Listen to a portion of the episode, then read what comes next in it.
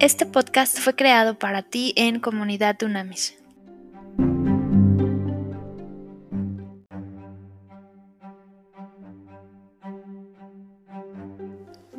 Trascendente día, líderes de verdad. Vamos hoy a estudiar a Tito. Tito, yo te pido por favor que tú estudies la carta de Tito 1, del 10 al 14, y tiene que ver con el enfoque que tú y yo debemos tener al solucionar problemas. Tú y yo debemos solucionar problemas. Entonces, a ver, vamos a ver y entender esto. Timoteo, discípulo de, de Pablo, tenía claramente un corazón de pastor, pero era también evidente que era tímido. Así lo describe Pablo. Tito era el hombre a quien llamaba Pablo cuando alguna de las iglesias que había plantado Pablo tenía un problema. Era muy claro que Pablo confiaba en Tito y lo enviaba, lo envió a Corinto, lo envió a Creta, luego lo volvió a enviar a Corinto, porque este hombre Tito era muy claro que tenía capacidades para organizar el caos y establecer líderes, para hacer las paces cuando había la ofrenda que recogió Pablo para llevarla a Jerusalén. Y es muy importante, la iglesia de, de, Corinto tuvo conflicto con Pablo en algún momento y Tito tomó la iniciativa, ¿ok? Y se encargó de resolver, resolver los problemas hasta que hubo paz. Entonces Pablo confiaba en Tito más que en nadie para resolver problemas y para promover la paz entre la gente. Sin duda era un don y una característica, una competencia clave que había desarrollado Tito. ¿Ok?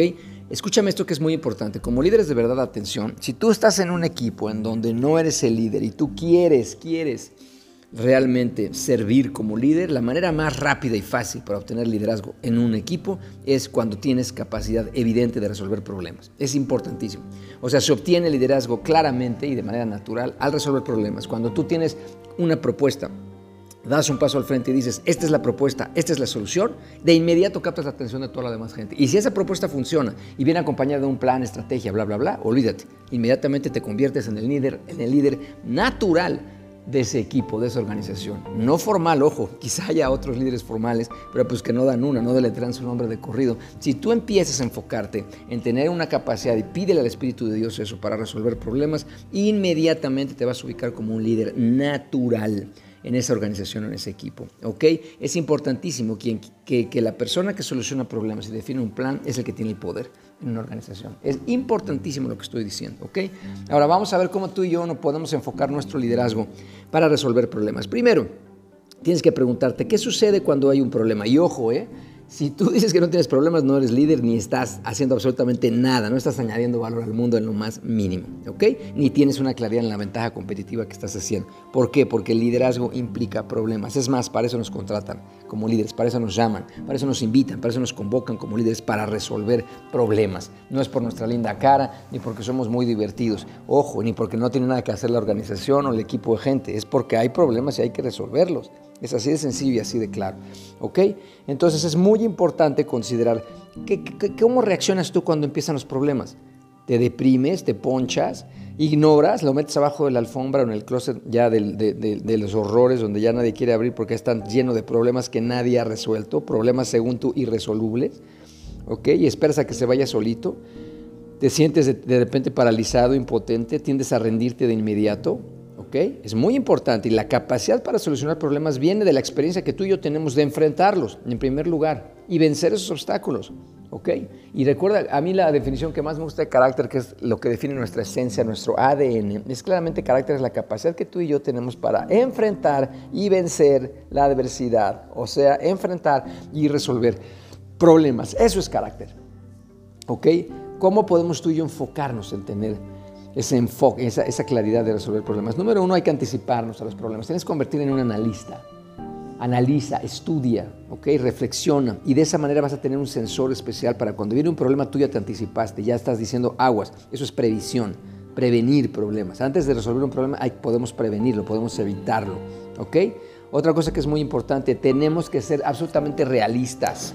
No, no, no, no empieces a ser soñador e ilógico, sino claramente una cosa es tener fe, que es ver lo que no es como hoy, como si fuera un hecho, a ser irrealista completamente y sin fundamento. Tenemos que estar basados en la verdad y decir, ok, esta es la realidad. Y nunca se te olvide que la verdad se impone, la verdad aplasta a la realidad. Y la verdad me refiero con mayúsculas. Cuando Cristo está en nosotros, que es el camino, la verdad y la vida, eh, absolutamente somos más que vencedores. No hay problema que no se pueda resolver. Al que cree todo le es posible. ¿ok? Como líder tú y yo, para resolver problemas, tenemos que ver toda la fotografía en conjunto, desde el aire. Tenemos que tener una visión de águila. ¿okay? No podemos ver una rama o un árbol del bosque, tenemos que tener capacidad de ver todo el bosque y de esa manera vamos a encontrar rápidamente soluciones o alternativas de solución a un problema. ¿okay? Es muy importante ir avanzando paso a paso. No por, ojo, no por ir más rápido quiere decir que se va a acabar o se va a resolver antes. No, hay que ir paso a paso. Es importantísimo. ¿Ok? Y otra cosa, obviamente no nos va a salir a la primera. Entonces no abandones, sé tenaz. Cuando estemos resolviendo un problema no se va a resolver a la primera, es seguro, pues por eso es un problema. Y además es un problema porque nadie lo ha podido resolver. Entonces no porque, no, no porque la primera acción de un plan o estrategia no salga, te rindas. No, al contrario, siempre nosotros decimos 1 a 3. La relación siempre en Dunamis que nosotros proponemos es 1 a 3, 3 a 1. O sea, por cada problema, tres soluciones. Por cada adversidad, tres ideas. Y, una te falla, dos te fallan, pero tres ya no te fallan. Siempre hay que tener 3 a 1, no se te olvide, 3 por 1. ¿Ok? Después algo muy importante, no evites los problemas, atácalos, enfréntalos. De verdad, hay gente que me impacta, hay problemas y dejan de hablar de los problemas. Eso no resuelve nada o ignora los problemas, no resuelve nada. Hay que confrontarlo en amor, si es una persona es en amor y no confronta a la persona, sino al problema o el fruto de ese problema. ¿Ok? Después, algo fundamental, ojo con lo que te voy a decir ahorita, desarrolla un método para generar un sistema natural. Las grandes organizaciones que nosotros eh, coachamos y, damos consultoría, es impresionante cuando tienen realmente un sistema para resolver problemas que lo han generado líderes y lo implementan líderes, es increíble. Entonces, tú empiezas a desarrollar un método para que empiece a generar un sistema. Cuando digo sistema es que se mueve solo, naturalmente, desde la detección y previsión del problema hasta la solución del mismo. Es muy claro y muy importante, ojo con el método, hacer diagnósticos para descubrir cuál es la raíz de este problema. ¿ok? Después haz análisis comparativos, un benchmark, un punto de referencia. ¿Qué han hecho los demás para resolver este problema? Los mejores, los que lo han resuelto de mejor manera. Y ahí vas a tener ideas. Después construye un equipo. No existe Superman y Superwoman, acuérdate, no existen. Tú y yo debemos trabajar en equipo. Después generamos prioridades y vamos paso a paso dando las acciones para resolver el problema, ¿ok? Y construye un equipo de máxima productividad. Rodéate de personas que complementen tus debilidades. Donde tú eres débil, busca gente fuerte. ¿Y qué crees que va a pasar? Esa gente donde es débil, tú vas a ser fuerte. Y pensamientos diversos generan, clara, claramente, pensamientos diversos generan esto es importantísimo. Opciones para resolver problemas. Esto nunca, nunca se te olvide y es importantísimo que tú y yo lo podamos tener muy claro. ¿Ok? Te debemos tú y yo resolver problemas. Es más, anótalo. Líder que no resuelve problemas no sirve absolutamente para nada. Eso lo decimos siempre en consultoría y en coaching. Líder que no toma decisiones, que no resuelve problemas, no sirve absolutamente para nada. ¿ok? Hay que prepararlo, capacitarlo, reorientarlo, pero no está listo para ser líder. ¿ok? Tú y yo, al ser líderes de verdad, necesitamos todos los días, no un día al año, todos los días resolver problemas. Para eso estamos acá.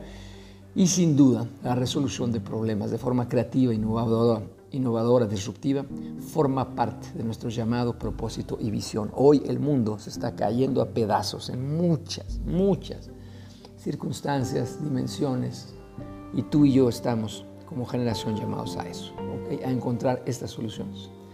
Padre, en el nombre de Cristo te damos gracias, gracias, gracias de verdad por este momento, por esta oportunidad que tú nos das.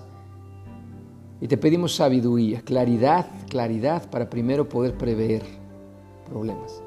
Cuando ya están los problemas, danos el valor, la fuerza, la valentía para enfrentarlos y danos también la creatividad y la innovación para encontrar eh, acciones que quizá nunca se han hecho en la historia, pero que tú nos vas a dar la certeza de que al hacerlas podemos llegar claramente a resolverlas y contribuir a esa solución y de esa manera mejorar el mundo, añadir valor a México en este caso. Gracias Señor, creemos en ti. En tu nombre te pedimos esto sabiendo que hecho está.